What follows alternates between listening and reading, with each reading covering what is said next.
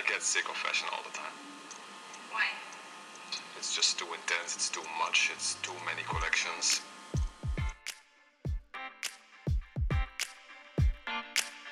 Historia y moda es un recorrido por la historia de nuestra cultura, el arte, la economía, la política y los roles de género, teniendo la moda como hilo conductor.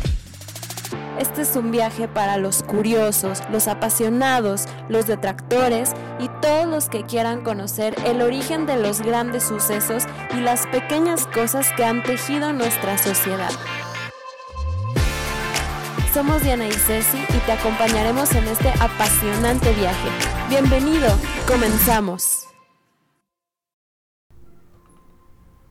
Hola a todas y a todos. Gracias por estar con nosotras en este séptimo episodio. No sé si les ha pasado que cuando están pensando en algún proyecto, si ese es el camino correcto, les llegan muchas señales que lo confirman. Así nos pasó con este episodio. Hoy vamos a hablar de las rutas de la seda y cuando empezamos esta investigación, justo empezó una serie documental en History Channel sobre eso, me recomendaron una cafetería que se llama así, etcétera, etcétera. Espero haber podido, con toda la información que encontré y me encontró, resumir bien la historia de estas vías que conectaron al mundo desde tiempos prehistóricos. Las rutas de la seda son un conjunto de itinerarios comerciales que por más de 2000 años unían Asia y en particular China al Medio Oriente y al Mar Mediterráneo. A pesar de que en la actualidad se dedica mucha atención a valorar el impacto del rápido crecimiento económico de China o a estudiar el cambio social en la India, ninguno de estos dos países nos ofrece la mejor perspectiva para considerar el pasado y el presente del mundo. De hecho, el eje alrededor del cual giraba el planeta durante milenios no fue Oriente u Occidente, sino la zona geográfica entre uno y otro, el espacio que conectaba Europa con el Océano Pacífico. Este territorio, que hoy es una región asociada con regímenes inestables y violentos como Afganistán, Irán, Irak, Siria y otros que evocan lo exótico y lo periférico como Kazajistán, Uzbekistán, Kirguistán y Turkmenistán, Tayikistán, básicamente todos los estanes, no es un territorio de estados atrasados ni causas perdidas. Al contrario, el puente entre Oriente y Occidente es la propia intersección de la civilización. Lejos de encontrarse en el margen de los asuntos mundiales, estos países ocupan hoy un lugar central, como lo han hecho desde el comienzo de la historia. Fue ahí donde surgió la civilización y donde muchos consideran que fue creada la humanidad. Por lo general, se considera que el jardín del Edén, que plantó Yahvé o Dios, con toda clase de árboles deleitosos a la vista y buenos para comer, estaba situado en los fértiles campos entre el Tigris y el Éufrates. Fue en este puente entre Oriente y Occidente donde hace casi 5.000 años se fundaron las grandes metrópolis de la antigüedad, maravillas del mundo antiguo. Los grandes centros de la civilización como Babilonia, Nínive, Uruk y Akkad en Mesopotamia eran famosos por su majestuosidad e innovaciones arquitectónicas. Esta región fue el lugar en el que surgieron las grandes religiones del mundo, donde el judaísmo, el cristianismo, el islam, el budismo y el hinduismo se desarrollaron en estrecho contacto entre sí. Fue allí donde los grandes imperios se alzaron y cayeron. Situarse en esa región abre nuevas formas de mirar el pasado, nos muestra un mundo profundamente interconectado, donde lo que ocurría en un continente tenía impacto en otro, donde las réplicas de lo ocurrido en las estepas de Asia Central podían percibirse en el norte de África, donde los sucesos que tenían lugar en Bagdad repercutían en Escandinavia, donde los descubrimientos realizados en el continente americano alteraban el precio de los productos en China y causaban un aumento de la demanda en los mercados de caballos del norte de la India. Estas noticias viajaban a través de una red que se desplegaba en todas las direcciones, las rutas que transitaban los peregrinos y los guerreros, los nómadas y los comerciantes, en las que se vendían y compraban mercancías y cosechas, en las que las ideas se intercambiaban, adaptaban y refinaban. Por esos caminos, sin embargo, no solo circulaba prosperidad, sino también muerte y violencia, enfermedades y desastres. A finales del siglo XIX, el geólogo alemán Ferdinand von Richthofen bautizó esa dinámica red de conexiones con un nombre que se ha mantenido hasta nuestros días, Seidenstraßen, rutas de la seda. Esas rutas son una especie de sistema nervioso central del mundo, una red que une y conecta pueblos y lugares, pero que se encuentra bajo la superficie, invisible a simple vista. Del mismo modo en que la anatomía explica el funcionamiento del cuerpo, comprender esas conexiones nos permite entender cómo funciona el mundo. Y no obstante, pese a su tremenda importancia, esa parte del planeta ha quedado en el olvido para la historia convencional. Ello se debe, en parte, a que el presente se ha llevado por delante el pasado. En la actualidad, países como Afganistán, Irak y Siria parecen sinónimos de fundamentalismo religioso y violencia sectaria. Las impresiones modernas acerca de Irán han oscurecido las glorias de su historia más distante, cuando los persas eran el imperio más grande del mundo. Esparcidas por la columna vertebral de Asia, los centros urbanos se unían unos con otros como un collar de perlas que conectaba el Pacífico con el Mediterráneo, y la rivalidad entre los gobernantes y las élites se traducía en obras arquitectónicas cada vez más ambiciosas y monumentos cada vez más espectaculares. Bibliotecas, templos, iglesias y observatorios de dimensiones colosales y gran influencia cultural salpicaban la región, conectando Constantinopla con Damasco, Isfahán, Samarcanda, Kabul y Kasgar. Ciudades como esta se convirtieron en el hogar de eruditos brillantes, gigantes en los campos de la astronomía, la medicina y las matemáticas. Antes del comienzo de la era moderna, los centros intelectuales de la excelencia mundial, los Harvard y Yale de ahora, estuvieron durante siglos ubicados no en Occidente, sino en Irak, Afganistán y Uzbekistán. Había una buena razón para explicar el desarrollo y avance de las culturas, ciudades y pueblos que vivían a lo largo de las rutas de la seda, y a medida que comerciaban e intercambiaban ideas, esos pueblos aprendían y tomaban prestados conocimientos unos de otros, lo que estimulaba aún más el avance de la filosofía, la ciencia, el lenguaje y la religión. Aunque de allí surgieron muchos reinos e imperios, como ya lo mencionamos, el mayor de todos fue el de los persas. En el siglo VI a.C., los persas se expandieron con rapidez desde el sur de Irán hasta las orillas del Egeo, conquistaron Egipto y llegaron hasta el Himalaya. Ya desde entonces había una ruta llamada la Ruta Real Persa, a lo largo de la cual se encontraban varias estaciones postales con caballos para llevar mensajes a todo el imperio. A partir de ahí se desarrollaron otras vías hacia la India.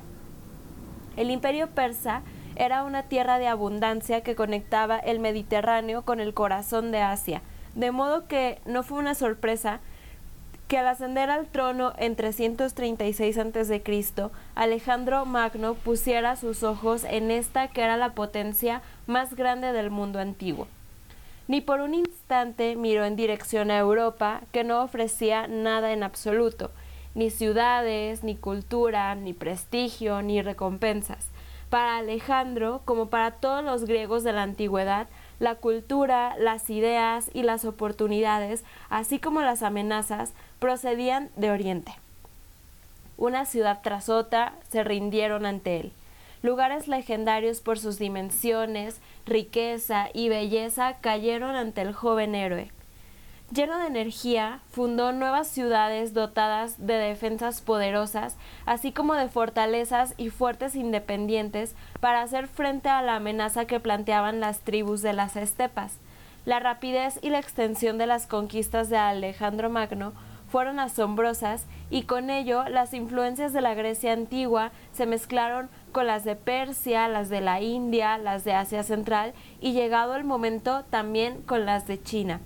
Para entonces, los chinos, animados por el mismo principio adoptado por Alejandro, es decir, que la expansión sin defensa era inútil, emprendieron un programa intensivo de construcciones que amplió una red de fortificaciones en lo que terminaría siendo la Gran Muralla China en el siglo III a.C. Pero, ¿cómo surgieron estas rutas? Vamos a retomar su origen desde el siglo II a.C., aunque si fuéramos quisquillosos podríamos irnos hasta el Paleolítico. Sí, pero sí somos quisquillosos. sí, pero no nos alcanza la vida para irnos tan atrás. Desde las primeras décadas del siglo II a.C., el imperio chino de la dinastía Han había estado sufriendo una serie de invasiones constantes y violentas protagonizadas por una serie de tribus nómadas situadas al noroeste de sus fronteras, los Xiongnu, conocidos en Occidente como los Hunos, quienes ya se habían demostrado invencibles frente a otra tribu igualmente belicosa, los Yuchi.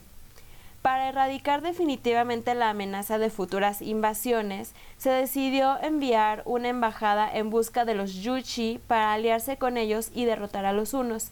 El jefe de la expedición, Shang Kuyan, salió al mando de un centenar de soldados y con un buen aprovisionamiento de productos artesanales con los que se pretendía comprar la voluntad de los Yuchi, pero nada salió como estaba previsto.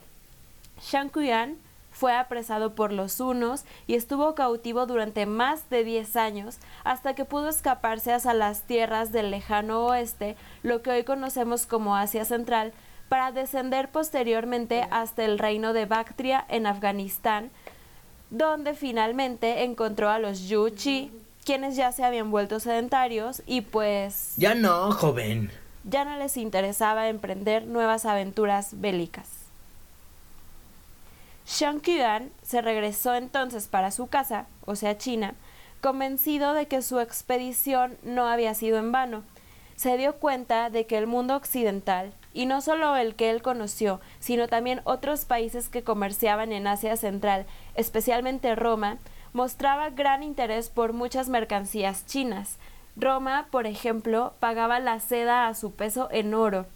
Estas mercancías podrían ser canjeadas por otros productos occidentales, como caballos para el ejército que eran mejores para derrotar a los hunos. Con esto, el emperador se preguntó Mm, vamos a ver qué más podemos obtener de Occidente. Aunque Shang Kuyan fracasó en su misión, descubrió la importancia de las relaciones comerciales. Así, nació la primera ruta de la seda desde China en el 130 a.C. El eje Roma-Chang'an, la capital de China en ese entonces, marcaba el principio y el fin de una gran cadena de intercambios cuyos eslabones más sólidos eran los que enlazaban a Turquía con Siria, a Irak con Persia, al Cáucaso con las fronteras de la India y China, y cuyos centros comerciales en los que se realizaban las últimas y las primeras transacciones eran las ciudades próximas al valle de Fergana, Bukhara, Kiva y Samarcanda, o las situadas en el inhóspito desierto de Taclamalián, cuyos oasis eran bien conocidos por los conductores de las caravanas, donde por imperativos del clima estaban obligados a detenerse durante un periodo de tiempo siempre incierto. Samarcanda es reconocida mundialmente por ser la primera ciudad que se dedicó a producir papel en grandes cantidades, lo que facilitó la expansión de las doctrinas budistas y estimuló la invención de la imprenta. Kashgar, la actual Kashi, punto de encuentro de las caravanas procedentes de la India, Afganistán, Tayikistán y Kirguistán, era el otro extremo de la ruta de la seda en el territorio chino, y por tanto el primer encuentro directo para las mercancías, las ideas y las religiones entre China, Occidente y el sur de Asia. China exportaba seda, cerámica, jade, objetos de bronce y pieles y a Shanghai llegaban diversos productos agrícolas desconocidos hasta entonces, uvas, vino, cristalerías, especialmente de Venecia, oro, marfiles y pieles desconocidas en el imperio del centro, pero también circulaban por las rutas la pimienta de la India, de hecho en Venecia podías comprar una casa pagando con pimienta, las especies del sudeste asiático, el ámbar de Rusia, el lapislázuli de Afganistán, los brillantes y esmeraldas de la India, el clavo de olor también de la India que incluso se podía usar como moneda en Londres.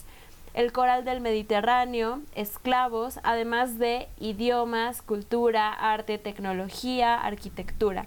Las rutas de la seda en realidad ampliaron el conocimiento que las personas tenían del mundo en que vivían. En cualquier caso, las mercancías no recorrían una única ruta comercial, o sea, no es como que fuera una ruta de la seda y era una sola carretera.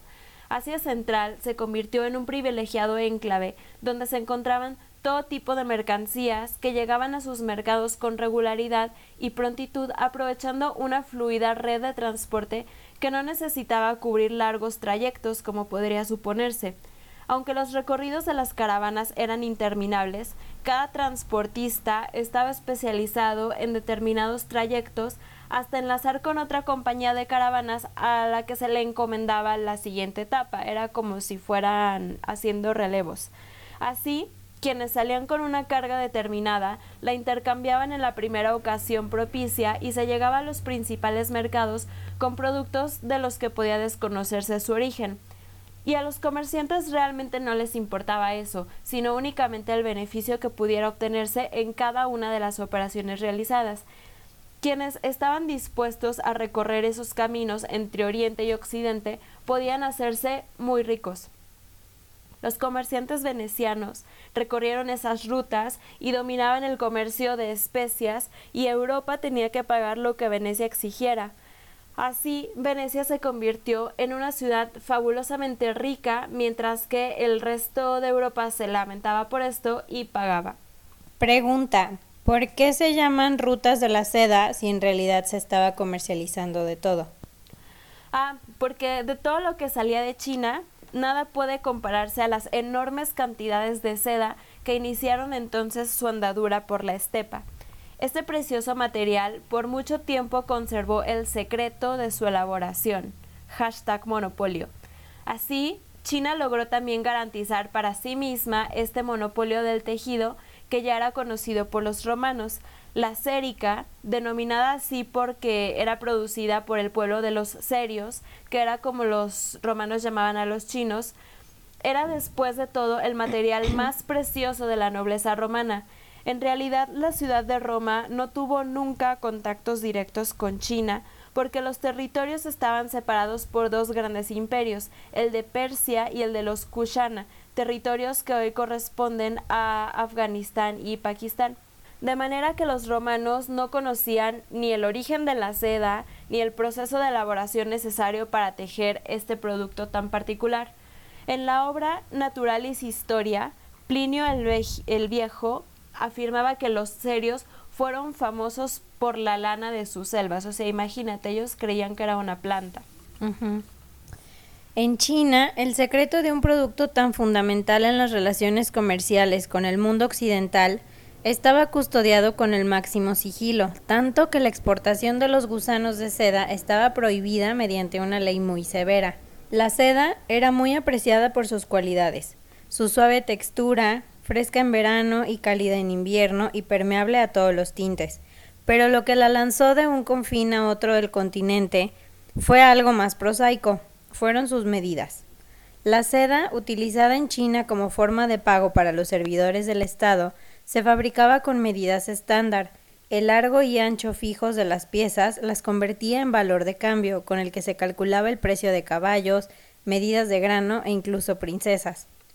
A finales del siglo I a.C., la seda entraba en Roma. Julio César celebraría su triunfo con banderas de seda. A partir de entonces, el Alto Imperio se envolvería en seda. Tan importante fue la seda que tras sitiar Roma en 408, el rey visigodo Alarico demandó a los romanos el envío de cuatro mil túnicas de seda como una de las condiciones para no destruir la ciudad. Incluso en el Apocalipsis de Juan, escrito en el siglo I en Patmos, Grecia, la seda figuraba como uno de los más costosos artículos de un ponderado comercio internacional. Nadie hizo nunca el enorme trayecto que separaba Roma de China, ni nadie intentó hacerlo porque nadie sabía de él. Habrá que esperar a los mongoles para tener una percepción geográfica clara del continente euroasiático. Marco Polo y sus contemporáneos no solo serían los primeros en viajar por él, sino también los primeros que podrían hacerlo. La inmensa mayoría de los viajes consistían en unas cuantas jornadas, dos semanas, un mes, que unían puntos que se hallaban a unos pocos centenares de kilómetros. Los camellos bactrianos andaban unos 15 kilómetros diarios. A lo largo de estas rutas surgieron varios negocios como posadas, estaciones de agua para los animales, ejércitos de protección, etc. Sin embargo, el rumbo del progreso empezaba a cambiar. Una de las razones de este cambio de dirección es que como había muchas etapas en estos itinerarios, el precio se iba incrementando en cada parada, así que imagínense cuánto costaban cuando llegaban a su destino final. Otro motivo es que con la llegada del Islam, la mayor parte de los itinerarios quedaron dentro de las redes de un imperio, el otomano, lo que potenció su poder económico. Al ser tomada Constantinopla, el comercio y el enlace cultural entre Asia y Europa se vieron cortados dando inicio a la escasez de muchos productos necesarios. Con esto, los europeos se ven en la necesidad de buscar nuevas rutas comerciales. ¿Y quiénes hacen estas exploraciones? Los portugueses y los españoles. Por un lado, los portugueses rodearon África. Para ganarle, al, según ellos, le iban a ganar a los castellanos eh, acaparando el lejano oriente. Así que en 1511 el rey Manuel I de Portugal toma la ciudad portuaria de Malaca, que controlaba el estrecho y estratégico estrecho de Malaca, a través del cual se concentraba todo el comercio marítimo entre China e India. Esto orilla a China a buscar rutas alternativas, ya que hasta entonces la única forma que tenía para abastecerse o enviar mercancías vía marítima era a través del estrecho de Malaca y con el bloqueo de los portugueses pues podía quedarse aislada. La necesidad de buscar alternativas ha sido lo que ha motivado el país asiático a no depender de una sola ruta comercial, sino más bien crear una red de caminos que le puedan proveer un paso seguro. Por otro lado, los españoles no se iban a quedar de brazos cruzados en la competencia y su plan fue ir hacia el oeste. El viaje de Cristóbal Colón tenía como objetivo buscar una ruta comercial alternativa a China desde España por el Océano Atlántico. Siri, Llévame a China. Pero como que se perdió un poquito. Así se descubrió América casi sin querer y se da inicio a la Edad Moderna. Para el comercio internacional empezaba una nueva era cuyo protagonista sería el mar, que ofrecía nuevos caminos para el comercio, caminos más seguros, más baratos y más abiertos a todas las direcciones. En 1513, el primer barco mercante europeo llega a China. Mientras tanto, China también estaba realizando viajes épicos a las tierras de las especias y desarrollando la tecnología marítima más avanzada del mundo en ese tiempo.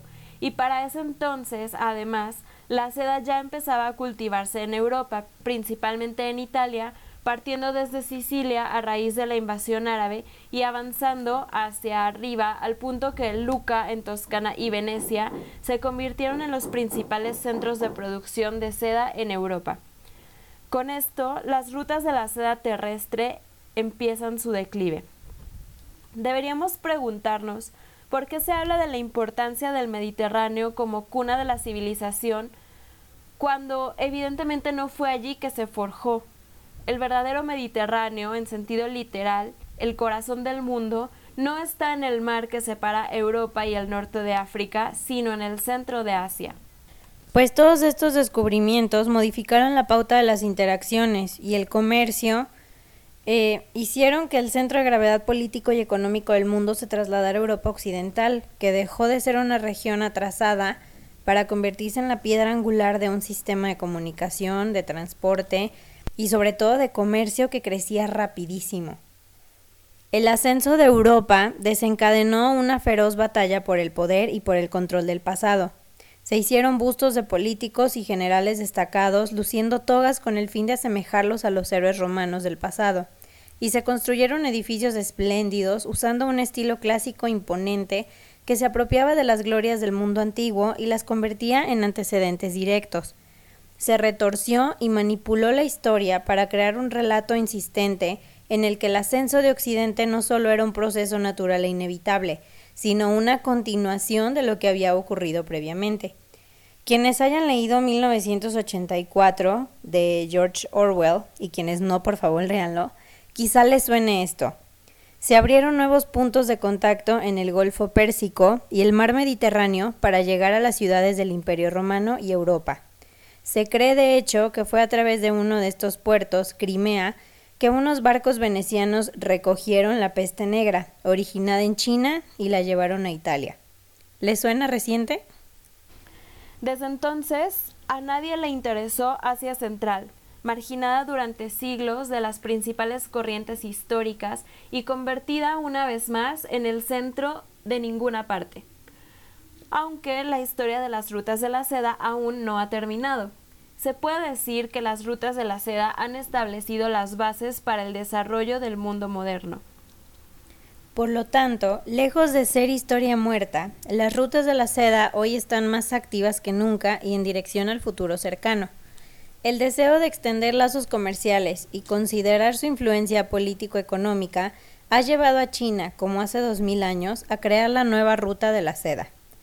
Este proyecto involucra a 68 naciones y dos grandes desarrollos de infraestructura terrestre, como ferrocarriles, autopistas y ductos que desde China cruzan Asia Central y Rusia hasta puertos europeos, el Golfo Pérsico e Indochina, además de crear o modernizar puertos en el Mar Rojo, el Océano Índico y el Mar del Sur de China. Un ejemplo es el ferrocarril Yiwu-Madrid, que recorre ocho países y 13.052 kilómetros en 45 días. Tras el retiro de Estados Unidos del Acuerdo Transpacífico de Cooperación Económica, mejor conocido como TPP, la ruta de la seda se perfila como una alternativa para ampliar los intercambios interregionales. De hecho, la Alianza del Pacífico, integrada por Chile, México, Colombia y Perú, está orientada principalmente al comercio con Asia-Pacífico. ¿Qué queda hoy de las rutas de la seda originales? Como consecuencia de los descubrimientos arqueológicos, muchos vestigios de la antigua ruta de la seda se mantienen en varios museos europeos, como el British Museum de Londres. Con excepción de lo que está expuesto ahí, los testimonios de la antigua ruta de la seda están custodiados, sobre todo en las ruinas de las ciudades, de las fortificaciones, de los albergues de caravanas y de las torres vigía que, desde Xi'an hasta Petra, puntean toda el Asia. En los últimos 50 años, a las pistas polvorientas se les ha agregado una sutil faja de asfalto. El formidable progreso económico que está conociendo actualmente el continente oriental y sus inversiones transformarán esta antigua ruta en una autopista del siglo XXI, a lo largo de la cual será posible observar las riquezas y las esperanzas del nuevo capitalismo asiático. No tenemos que olvidar, sin embargo, que esta ruta constituirá para siempre una importante pieza del patrimonio histórico y cultural que ha unido por siglos las tradiciones del Oriente y del Occidente. Hasta aquí nuestro episodio número 7. Esperamos que les haya gustado. Les recordamos que pueden seguirnos en Instagram, historia y moda-bajo para ver las imágenes relacionadas con este episodio y si les interesa conocer más sobre la historia y sobre estos ciclos de potencias que cierran, caminos que se abren, etcétera, los invitamos también a nuestro curso Historia y Moda. Pueden encontrar toda la información ahí mismo en nuestro Instagram. Muchas gracias por escucharnos y nos oímos la próxima semana. Chao.